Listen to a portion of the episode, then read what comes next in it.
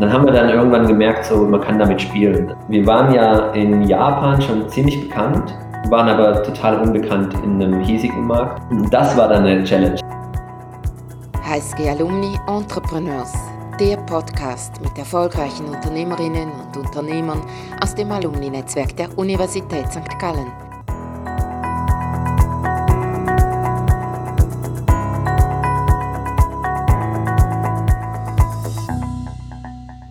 Hallo und herzlich willkommen zur neuen Episode des HSG Alumni Entrepreneurs Podcasts. Mein Name ist Niklas Etzel, ich bin euer Podcast-Host, HSG Alumnus und Co-Founder von Xperify. Bei Xperify schaffen wir eine neue Form authentischer Produkterlebnisse, indem wir unentschlossene Kunden mit echten Produktbesitzern in der Umgebung verbinden. Unternehmen und ihre Produkte werden so auf einen Schlag überall erlebbar und die ganze Welt zum Showroom. Heute gibt's was fürs Auge. Ja, auch das geht beim Podcast, denn unser heutiger Gast ist Boris Jitsukata. Boris hat die Designfirma Goodpatch in Japan mit aufgebaut und ist mittlerweile als Geschäftsführer von Goodpatch Europe für die Geschicke der Firma auf diesem Kontinenten verantwortlich. Er hat das Unternehmen auf dem steilen Wachstumspfad vom Startup zum IPO und von einigen wenigen zu über 200 Mitarbeitern mit mehr als 20 Nationalitäten begleitet. So viel zum Rahmen. Lass uns jetzt in die Geschichte dahinter eintauchen. In diesem Sinne, herzlich willkommen, Boris. Vielen Dank, Niklas. Freut mich dabei zu sein. Ja, danke, dass du heute hier bist. Äh, zuallererst, du warst an der HSG bei der Umsetzung vom Joint Designed Innovation Program mit der Stanford äh, Universität involviert, hast ein Master in Mediendesign und Management gemacht. Als alles allererstes die Frage, warum sollte ich als Manager, Entrepreneur, BWLer Design auf dem Schirm haben? Ich glaube, das, das hat man in der äh, ja, sag mal, in den letzten zehn Jahren hat man das immer mehr gehört, dass diese Bereiche Design und, und Business zusammenwachsen. Und das ähm, hat ganz viel damit zu tun, dass man ein bisschen besser diese Begrifflichkeit Design versteht. Also ähm, es ist auf keinen Fall äh, als Gestaltung zu verstehen oder als etwas hübsch machen, als etwas Ästhetisches, sondern Design, wie es heute zum Einsatz kommt, ist wirklich als sag mal, ähm, Komplexitätsbewältigung zu verstehen. Ähm, man überlegt sich ganz genau, wer ist eigentlich mein Mensch, der dieses Produkt oder diesen Service benutzen soll. Ich sage bewusst nicht mein Nutzer oder mein User oder mein Kunde, sondern der Mensch, der dahinter steckt. Und wenn Unternehmen verstehen, wer die Menschen sind und was die für Bedürfnisse haben, die da ihre Kunden sind oder zu Kunden werden, dann glaube ich, dass sie ganz viel richtig machen. Und so wird eine Firma, die Design versteht, und bei sich fest verankert eben ultimativ auch erfolgreicher sein. Eine Firma, die Design versteht, ist Goodpatch. Was genau ist euer Kernbusiness? Was macht euch als Designfirma besonders? Naja, wir haben ähm, Goodpatch in Tokio gestartet, aber von Anfang an mit einem globalen Mindset. Ähm, Naofumi Tsuchiya, ähm, mein Partner und Gründer von, von Goodpatch, ist Japaner, kam, kam aber aus dem Silicon Valley zurück ähm, und hat realisiert, so da gibt es einiges an Potenzial, an Aufholarbeit auch, was die Bereiche User Experience betreffen und hat dann ein gutes Timing erwischt. Wir haben, sagen wir mal, das iPhone wurde groß und das war einfach der Bedarf extrem groß, gute Apps zu bauen und äh, vor allem in diesem immer noch führenden Mobile-Markt Japan. So diese, diese Komponente, dass es ein japanisches Unternehmen ist, ist erstmal speziell. Ähm, wir haben uns dann aber globalisiert und wir haben expandiert nach Europa. Und unser Geschäftsmodell ist zum einen Agenturgeschäft, wir nennen das das Partnergeschäft. Und das andere ist dann unser zweites Standbein, die eigene Softwareplattform, die wir bauen. Also wir haben selber eben halt für Kunden viel Software gebaut und haben dann gesagt, wir, wir wissen eigentlich, wie es geht und lassen uns unsere eigene Software bauen für Probleme, die wir erstmal als als Designfirma selber haben. Also wir verstehen die Zielgruppe Designer sehr gut und haben dort ganz unterschiedlichste Designer-Software rausgebracht. Und ähm, ja, und das ist so diese, diese goldene, sagen wir mal, zweigleisige Geschäftsmodell. Du baust ein Servicegeschäft auf, aber auch ein, ein Plattformgeschäft. War das von Anfang an so in dieser Kombination äh, ja, gewachsen, geplant oder hat sich das irgendwie ergeben? Es kam ziemlich früh auf. Du musst dir das vorstellen, in den letzten zehn Jahren ist einfach in dem Bereich viel passiert und unglaubliche große Anzahl von Designagenturen ähm, wurden aufgekauft ähm, mhm. von größeren Beratungen oder von den Marketing äh, Groups, Branding Agencies. Und die haben sich alle diese Designagenturen gekauft. Allein Accenture, McKinsey haben sich jeweils bestimmt bis zu zehn Agenturen gekauft und und diese, diese Akquisitionswelle, die setzt sich weiter durch, weil es ist immer schwieriger für kleine Independent Studios independent zu bleiben. Und ähm, wir haben dort schnell realisiert, so ein Pfad, den es geben könnte, wäre so Richtung Product Studio, dass du unterschiedliche Einkommensquellen hast und dass du dann äh, nicht so abhängig bist vom Kundengeschäft, weil halt das immer hoch runter geht. Jetzt natürlich auch, kannst du dir vorstellen, in äh, Corona-Zeiten bist du natürlich als Agentur immer extrem abhängig. Ja. Was viele probieren in unserem Bereich ist, die eigene Software zu bauen, die dann eben SaaS-Geschäftsmodellmäßig ganz anders ähm, funktioniert und ähm, vielleicht du dich immer mehr lösen kannst vom Agenturgeschäft. Das schaffen aber wenige und bei uns hat es Gott sei Dank geklappt. Ich, mhm. finde, ich finde es spannend, weil du, weil du ähm, eben äh, dir überlegen musst, was für SaaS-Produkte bringst du raus und äh, da haben wir eher so eine Art, sage ich mal, so eine Art japanische Interpretation des Rocket-Modells gefahren ähm, mhm. und haben äh, jetzt nicht komplett was vom Scratch erfunden, sondern haben wir eigentlich eine Lösung ähm, gebaut für den japanischen Markt, die es bisher nur woanders gab. Und das war ein Prototyping-Tool, ähm, wo man mobile Apps schnell und einfach prototypen kann. Ähm, da gab es schon große etablierte Player äh, im Markt international, aber Japan ist immer spät dran mit diesen Lösungen, weil, weil der Nutzer in Japan will erstmal auch die Möglichkeit haben, japanischen Customer Support anzurufen oder ja. eine japanische Oberfläche zu haben und ähm, tun sich schwer einfach auch mit dem Englisch. Und so gibt es äh, viele Möglichkeiten, cloudbasierte Tools für den japanischen Markt zu bauen. Und das war so unser Erfolgsrezept ganz am Anfang. Also ihr habt schon am Anfang eigentlich die, ja, das Geschäftsfeld diversifiziert dann aber euch ja entschieden, noch eine andere Herausforderung anzunehmen, nämlich zu expandieren ne, von Japan, von einem Unternehmen, das in Japan gewachsen ist, aufgebaut worden ist, dann nach Europa. Was hat veranlasst, dass ihr euch da entschieden habt, zu expandieren und was sind so die größten Herausforderungen, die ihr gemerkt habt, vor allem in der Anfangsphase? Du musst dir vorstellen, als ich dort ähm, bei Goodpatch angefangen habe, ich war während dem Studium in Japan drüben und dann habe ich äh, den Gründer kennengelernt, da waren es zehn Leute ungefähr, alles Japaner. Und ich kam da rein als, als Deutscher und da waren echt so alle so geflasht, so, wow, das was ist noch nie passiert. Und, und dann hat er mir erzählt, Naofumi hat mir erzählt, dass er, dass er Silicon Valley einfach auch gesehen hat, wie divers die Teams sind und dass das Erfolgsrezept ist für diese Unternehmen und dass aber sowas in Japan gar nicht üblich ist. Und dann hat er, dann habe ich ihn gefragt, wo er denn die Firma auch sehen möchte in ein paar Jahren, also so in fünf, mit fünf Studios und äh, mehreren hundert Mitarbeitern ähm, international. Und, aber es hat keiner Englisch gesprochen in, in dem äh, kleinen ähm, Goodpatch damals. Und, und dann habe ich halt äh, ziemlich schnell mit ihm eigentlich so einen ganz guten äh, Vibe gehabt und habe, ähm, wir haben dann einfach gesagt, lass uns das global aufbauen und lass uns ein neues Sony, ein neues Panasonic versuchen zu bauen, was halt von Anfang an eigentlich so ausgerichtet ist.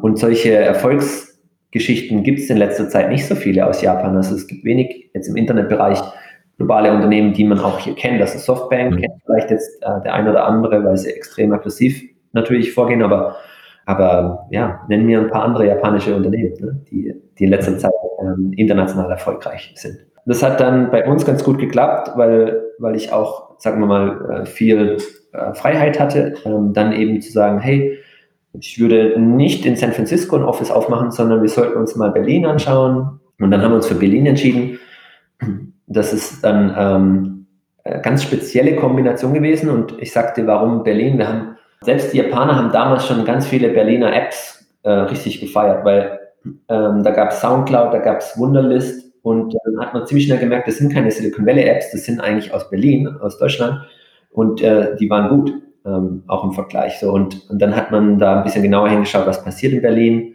und ähm, Berlin und Tokio haben sehr ähnliche Stadien, sagen wir mal, von ihrem Startup-Ökosystem. Sehr vergleichbar und beide Städte sind ähnlich attraktiv ähm, und ziehen halt auch junge Kreative an und, und dann hat es ganz gut gepasst. Und diese Kombi Tokio-Berlin äh, war für uns dann so ein Erfolgsrezept. Und jetzt habt ihr ja am Anfang letztendlich ein japanisches äh, Unternehmen aufgebaut. Äh, zwar mit der Ausrichtung natürlich international, aber trotzdem wahrscheinlich ja mit einer gewissen, ja, mit gewissen Strukturen, mit einer gewissen Kultur, die sich da auch etabliert hat. Wie war da der Transfer? Also, kon konntet ihr das mehr oder weniger eins zu eins nach Berlin kopieren oder habt ihr da große Veränderungen gemerkt oder auch bewusst eingeleitet? Ja, spannende Frage. Ich glaube, am Anfang wussten wir nicht genau, wie japanisch wollen wir sein hier im Markt.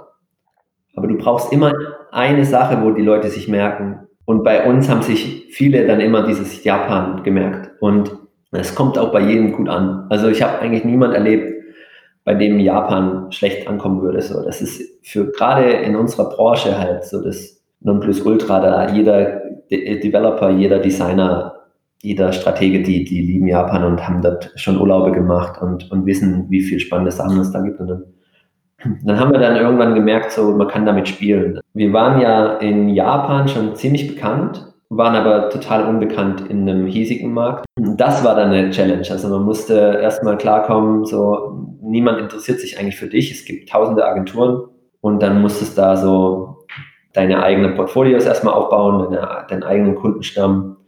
Und da haben wir uns erstmal drauf konzentriert. Wir haben verschiedene, so sagen wir mal, moderne Elemente einfach auch in unserer DNA drin. Also manchen Slides von uns findest du irgendwie ein, ein Salmon äh, Pink. Äh, manchen äh, Hoodies steht drauf World Famous in Japan, ähm, was es ziemlich gut trifft eigentlich. Ähm, oder wir haben, wir spielen halt so mit diesen, mit diesen kleinen Gimmicks und, und haben auch ganz viele japanische Cup Noodles, ähm, die, die Packungen, die dann hier dich bedienen kannst und so. Also wir haben irgendwie halt äh, auch hinbekommen, dass die Leute regelmäßig hin und her fliegen, jetzt noch vor Corona und und hatten ganz viel kulturellen Austausch. Und äh, es waren Japaner viel in Berlin, es waren ähm, Europäer oder Internationals viel in, in Tokio. Und das haben wir ziemlich cool hinbekommen. Also ihr habt das gegenüber dem Markt und nach außen hin eigentlich sehr stark als Alleinstellungsmerkmal auch genutzt, ne? so ein bisschen ähm, als, als, ja, auch als Teil des, des Brandings und der Identität. Ähm, jetzt hast du gerade eben schon angesprochen, eben intern ist ja nochmal auch, auch eine andere Geschichte. Ihr habt viel den Austausch auch gesucht ähm, untereinander, dass, dass man sich da auch kennenlernt. Und dennoch sind es ja wahrscheinlich unterschiedliche, ja, schon auch unterschiedliche Herangehensweisen an, an, äh, an das Unternehmen, an die Strukturen. Wenn jetzt gerade ein Unternehmer zuhört, Entrepreneur, der genau das überlegt, zum ersten Mal zu expandieren in, in ein anderes Land, ähm, was würdest du denen konkret an, an einer Erfahrung mitgeben, die du gemacht hast, wo du sagst, das ist wichtig auf dem Schirm zu haben? Wir haben auch einige Sachen noch außer jetzt Berlin und München probiert. Ähm, wir hatten auch teilweise mal Taiwan-Office und wir hatten Pariser Office, ähm, die aber in der Zwischenzeit schon wieder zugemacht haben. Und ich glaube, ein großer Unterschied oder eine Voraussetzung, die es geben muss, um ein Overseas Office aufzumachen, ist, du brauchst eine Person, die wirklich da richtig Bock drauf hat und sich mhm. über ein normales Angestelltenverhältnis hinaus. Also äh, eine Person, die unternehmerisch was machen möchte, ähm, die das nötige, sagen wir mal, Know-how mitbringt, muss nicht unbedingt das schon mal gemacht haben, aber vor allem die Motivation ist super wichtig. Und dann, und dann musst du die Person machen lassen, musst aber auch langfristig dann unterstützen, wenn es mal nicht so gut läuft und so. Ich habe auch mega viel zwischenzeitlich einfach auch mal so Probleme ne, äh, verursacht mit unserer Expansion hierher. Also es war halt nie einfach, aber es wusste eigentlich jeder, äh, lass, lass Boris machen so, das, ähm, das kriegt auch sonst eigentlich dann wahrscheinlich niemand besser hin. Ähm, ja. Meint's ehrlich und, und das, das, dieses Vertrauensverhältnis, das äh, entsteht dann. Also ich glaube, da war eine gewisse äh, Portion Vertrauen da, aber du weißt nie, wie es laufen wird. Du musst aber ein Stück weit einfach so eine Art langfristige Einstellung mit, mit dieser Person, die das für dich machen soll, haben. Also das ist nicht in einem oder zwei Jahren getan. So, du musst dir vorstellen können, einfach auch in zehn Jahren noch miteinander zu arbeiten.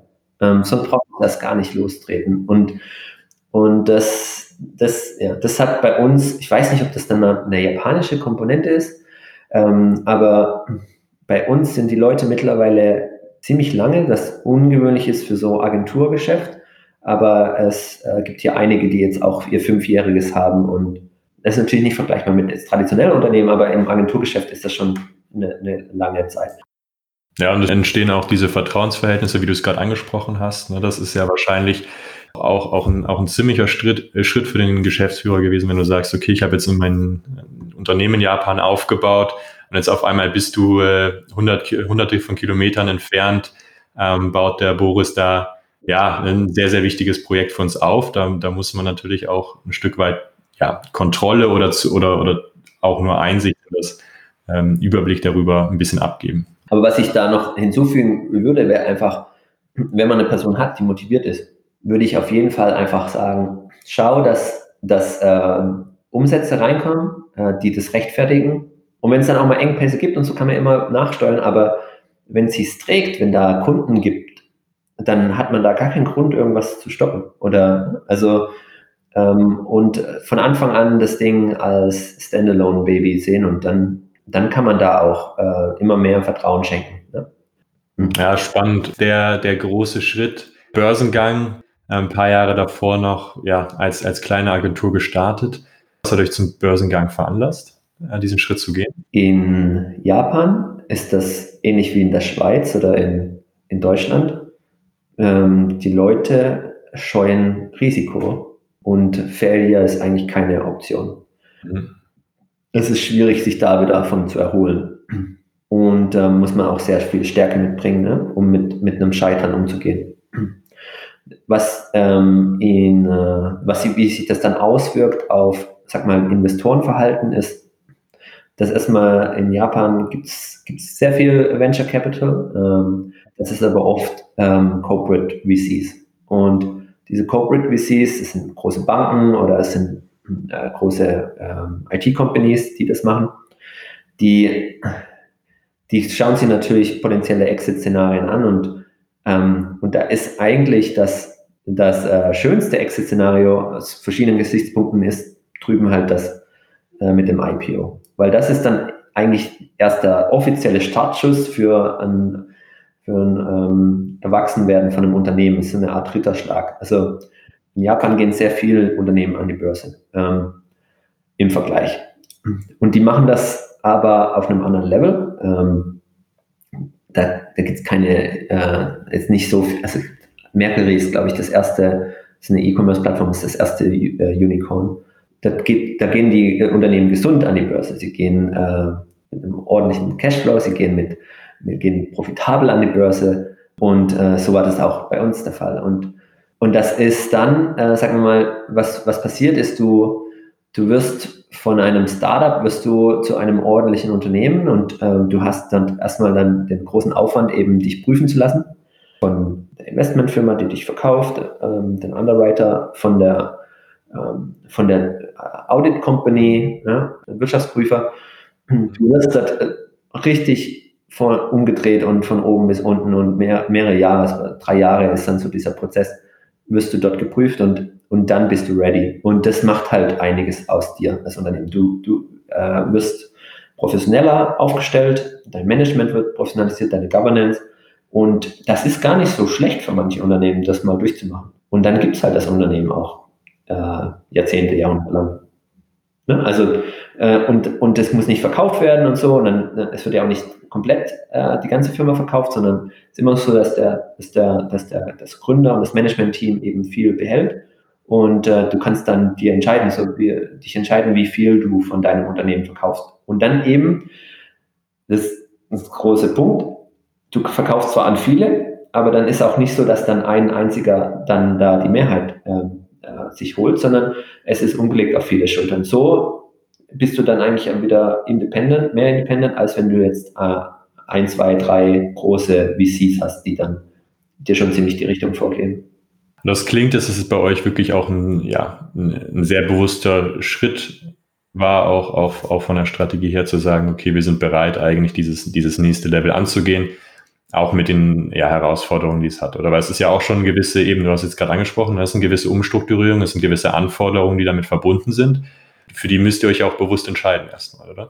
Es fängt, also es, es äh, fängt natürlich ganz an der Spitze an, also ähm, der Gründer, ähm, der dann auch zum, vom Gründer äh, zum, zum Manager werden muss. Und das sind, bei uns haben wir es geschafft. Also ich habe eng mit Naofumi zusammengearbeitet. Er hat, das ist auch bekannt, also wir haben dort sehr offen auch Blogposts drüber geschrieben, wie er auch gestruggelt hat in einer gewissen Zeit, weil du, du wirst nicht jeden mitnehmen, sodass viele ganz am Anfang, das waren halt so Freunde von uns und Kumpels und die hatten sich dafür interessiert, in so einem zehn Personen chaotischen Laden zu arbeiten, hatten nie die Vorstellung gehabt, dass das mal zu einem äh, Unternehmen von 200 Leuten, wir haben auch noch 200 äh, freie Mitarbeiter, die wir ein ganz gesch interessantes Geschäftsmodell eingebunden haben, also wir sind so 400 Leute aktuell fast schon, hatten, die sich nie für ähm, eigentlich interessiert. Und plötzlich ähm, musst du damit klarkommen, dass du eigentlich so schnell wächst, dass du, dass du neue Leute reinholst und dann muss es Managementstrukturen plötzlich geschaffen werden, aber ist nicht unbedingt gegeben, dass die Leute, die du am Anfang drin hattest, dann diese Managerposition einnehmen werden. Und dann holst du neue Leute dazu und äh, das Originalteam, das muss erstmal seinen Platz finden. Ähm, buttern die sich dann unter? Wie verhalten die sich dann? Sind die dann irgendwie äh, große Wissensträger oder Senioren? Und auch da äh, äh, sind nicht alle dafür geeignet. Und was bei uns passiert ist, ist, dass eigentlich das komplette Team, was am Anfang gab, sie sind alle gegangen. Sie sind so in einem Zeitraum von einem Jahr sind die alle gegangen. Ähm, da war ich so, ja, ein, also ich glaube, ich war dann sogar der Einzige, der von diesem Originalteam noch da war. Und äh, danach hat sich dann ein bisschen gebessert, aber, aber du, du musst damit klarkommen, dass du eigentlich komplett neues Blut irgendwann brauchst als Unternehmen und Leute kommen, Leute kommen, äh, Leute kommen, Leute gehen und dann bist du in so einem Unternehmen und du siehst halt einfach, wie hunderte von Leute äh, kommen, wieder gehen, kommen, wieder gehen. Und, und da musst du aber trotzdem immer irgendwie noch dabei bleiben ne? und den, den Blick fürs grobe Ganze haben. Und das ist so für Manager große äh, Umstellung oder für Leute, die dann in diese Manager-Position reinwachsen müssen. Und du am Anfang hast du, hast du Chaos, und da, da kannst du ja, da gehst du trinken mit den Leuten, da, da, da werden Partys gefeiert, da, da wird auch alles Mögliche äh, so in so einem Unternehmen passieren, was so dazugehört, aber das, oder in so einem Startup, aber dann plötzlich gibt es dort ähm, Strukturen, da gibt's, jetzt gibt dann auch äh, Hierarchielevels und dann musst du dich selber auch einfach anpassen. Dann, dann geht es halt nicht mehr, dass du mit Leuten einfach mal in eine Kneipe gehst oder, ne? also es ist schwierig, weil, mhm. und es ist dann halt auch einfach so, dass dann auch Mitarbeiter, die dann äh, dazukommen, ähm, und wir diese, dieses frühe Unternehmen nicht gekannt haben, halt auch ganz andere Erwartungen haben. Ne? Was war denn für dich jetzt ja auch auf diese ganze Zeit zurückblickend, ne, dass du hast gesagt, du warst, hast eigentlich diese ganze Reise jetzt mitgemacht, konntest selber auch drin wachsen und viel lernen, hast trotz all dieser Widrigkeiten, ähm, bist du dabei geblieben, bist, bist weiter drin, bist da, dabei, Good Batch mit aufzubauen. Was ist, wenn du so zurückguckst, was ist für ein Moment, ein Moment für dich, wo du sagst, das ist so einer, der dir am prägendsten geblieben ist? Der Satellit Berlin hat sich ganz gut entwickelt und vom Scratch und dann gab es ein Team so von 25 Leuten hier und mega erfolgreich und eigentlich alles so eingetreten, wie man sich das gewünscht hat. Und, äh, und gleichzeitig war in Tokio ziemlich ähm, äh, die schwierigste Zeit, wo, wo dann Mitarbeiter unzufrieden waren und äh, ganz viele gegangen sind und äh, halt auch äh, mein Partner dann drüben ziemlich verzweifelt war und er kam dann nach Berlin und hat sich hier das angeschaut, als ob er ein Tourist im eigenen Geschäft wäre. Also ich habe gesagt, das ist deins. Ich sage, nein, das ist irgendwie, das ist das Good Patch, was ich immer bauen wollte in Japan und, und du hast es jetzt hier in Berlin geschafft. So, und dann zu realisieren, dass das Ganze aber wie so Wellen äh, manchmal verlaufen kann, wo dann, ja, wo dann zum Beispiel dieses Jahr äh, war es dann halt äh, mega schwierig, hier durch die Corona-Krise zu navigieren. Ja. Und dann haben wir fast eine umgedrehte Situation. In Tokio der Börsengang und es wird gefeiert. Und, und hier einfach Krisenmodus. Und und dann erinnere, mich, erinnere ich mich an diese, an diese andere Situation und, und, und denke mir so, wow, es, es kann immer wieder anders kommen und es, es, es gibt kein ähm, ständiges, äh, wow, wir sind alle super happy, sondern es gibt einfach auch schwierige Zeiten, muss man durch und Vertrauen haben, dass, dass das ja nicht ewig so geht, sondern dann gibt es wieder ähm, Aufschwung und nachher stehst du wahrscheinlich besser da als vorher. Ja. Das, ist, das ist schon ähm, für mich so das Schöne auch, dass man sagen kann, hey, es gibt da eigentlich zwei Prototypen von einem Unternehmen in ganz unterschiedlichen Märkten. Und dann kann man sich das so ein bisschen mehr von einer ganz anderen Perspektive anschauen und kann vielleicht versuchen zu verstehen, ob es Pattern gibt. Und nachher ist es gar nicht so unterschiedlich, was, was in Japan oder in, in Europa passiert. Also wenn du selber versuchst, ähm, die Muster zu erkennen. Ja. Kann euch wahrscheinlich auch, ne, wenn du das jetzt so ansprichst, gegen eine gewisse Betriebsblindheit helfen, oder? Wenn so wirklich unterschiedliche Kulturen oder Systeme auch ausprobiert werden können mit den unterschiedlichen Standorten. Ja, Systeme ist so wichtig, weißt du. Es liegt nicht an einzelnen Leuten, sondern es liegt äh, immer an einem System. Ähm, wir selber denken auch sehr stark über unsere eigene Kultur und über unser eigenes Unternehmen als wie so eine Art Software. Also wir bauen die auch wie Software. Ähm, mhm. Wir reden von einem Organizational Operating System, unser Goodpatch OS. Und das ist etwas, wo wir halt auch viel so aus, aus Berlin und aus dem internationalen Umfeld äh, immer mehr gelernt haben. Das, ähm, da gibt es viele Ansätze in dem Bereich, wie junge Unternehmen sich heute organisieren. Also sei es Holocracy-Ansätze oder ähnliches, aber du hast, du hast immer mehr, hörst du äh, eben in äh, OSs zu denken, also in Operating Systems.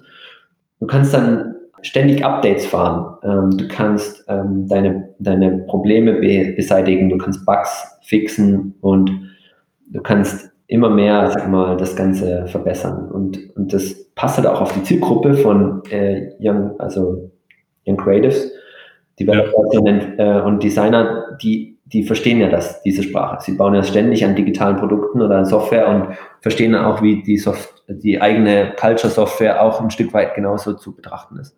Auf deinem Weg jetzt seit der HSG, welche Bedeutung hat da für dich die HSG oder die HSG-Community gehabt? Hat es Momente gegeben, wo ein Kontakt, das Netzwerk, der Austausch mal für dich wichtig war? Also an der HSG habe ich ja meinen SAMS Master gemacht. Zusätzlich habe ich noch ähm, sehr viel am äh, Institut für Wirtschaftsinformatik ähm, als wissenschaftlicher Mitarbeiter und äh, Teaching Assistant den Design Thinking äh, Kurs mit der Stanford University ähm, betreut und aufgebaut.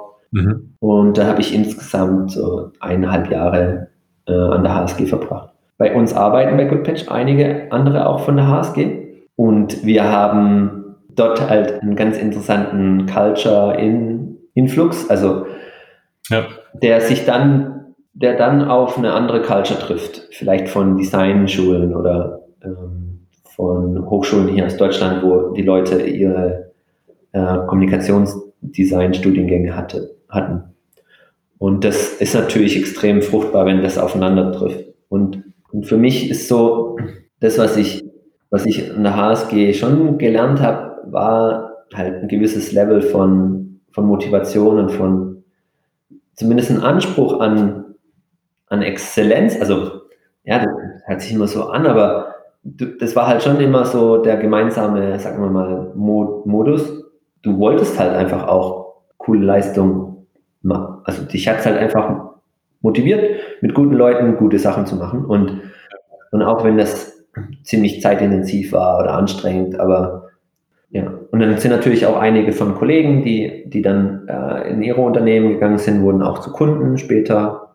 Hier in Berlin gibt es viele aus dem HSG-Umfeld, die äh, dann auch ihre eigenen Unternehmen gegründet haben, Startups, die die nach wie vor auch mit uns zusammenarbeiten und, und was, was mir da halt äh, nach wie vor einfach immer hilft, ist, egal wie schwierig meine Situation ist oder sobald ich mit einem anderen äh, Unternehmer spreche oder auf einem, auf einem gewissen CEO-Level oder dann weiß ich ganz genau, ich brauche nichts erklären. So ich, ich, ich brauche mir rechtfertigen. Ich, ich kann gewisse Themen eben äh, für mich einfach nur sagen, ja, auch wenn ich gerade missverstanden werde im Unternehmen, oder von bestimmten Mitarbeitern, wenn ich mit einem anderen Unternehmerkollege spreche, ich weiß, dass wir da wahrscheinlich ähm, ähnlicher Meinung sein werden. Und dass es zwar unliebsame Entscheidungen machen sind, aber ähm, die gehören dazu. Und, äh, und das hilft mir halt sehr, ne? dieses freundschaftliche Netzwerk. Ja, Boris, damit äh, kommen wir auch schon zum Ende unseres Podcasts. Vielen Dank, dass du uns auf auf deine Reise heute mitgenommen hast. Vom Weg von Goodpatch von einer Handvoll Mitarbeitern auf 200 Mitarbeiter und IPO mit all den Widrigkeiten, mit all den Freuden auf dem Weg. Ähm, danke, dass du uns einen Einblick gegeben hast zu den Unterschieden auf dem japanischen Venture-Markt, zur Startup-Szene und Unternehmensszene in, in Japan und, und Deutschland, Berlin. Äh, und natürlich auch danke, dass du ja auch persönliche Einblicke gegeben hast, was, was ist schwer gefallen, ähm, was, was hat dich aber auch daran begeistert und warum genau hast du dieses Gefühl, dass das Vertrauen, das dir auch entgegengebracht worden ist, du auch, auch gerne auch mit Vertrauen, mit Beständigkeit und mit Leistung für Good Patch zurückbringst. Ich wünsche euch da auch ganz viel Erfolg noch auf dem weiten Weg, weiteren Weg, weiten und weiteren Weg, mhm. dir auch persönlich. Wenn ja. jemand der unseren Zuhörern, die gerne mit dir in Kontakt treten möchte, einfach um sich auszutauschen oder weil er sagt, hey ja, hey, Good Patch, die brauchen wir jetzt. Wie können sie dich am besten kontaktieren? Ja, auf sämtlichen Kanälen, also gerne äh, einfach eine E-Mail an boris at goodpatch.com oder auf LinkedIn findet man mich auch und ich freue mich äh, sehr auf einen Austausch. Und äh, wenn es Themen gibt, eben, die vielleicht die eigene Unternehmensexpansion betreffen, oder das Bauen von digitalen Produkten und den passenden Teams dazu einfach, einfach melden und äh, ja, freue mich auf einen Austausch. Ähm, ich freue mich natürlich auch über Fragen und Feedback von euch. Wie habt ihr die Podcast-Folge gefunden? Was habt ihr spannend gefunden? Einfach eine E-Mail an niklas.etzel.hsgalumni.ch oder über LinkedIn. In diesem Sinn, euch allen vor den modernen Empfangsgeräten dieser Zeit vielen Dank fürs Zuhören.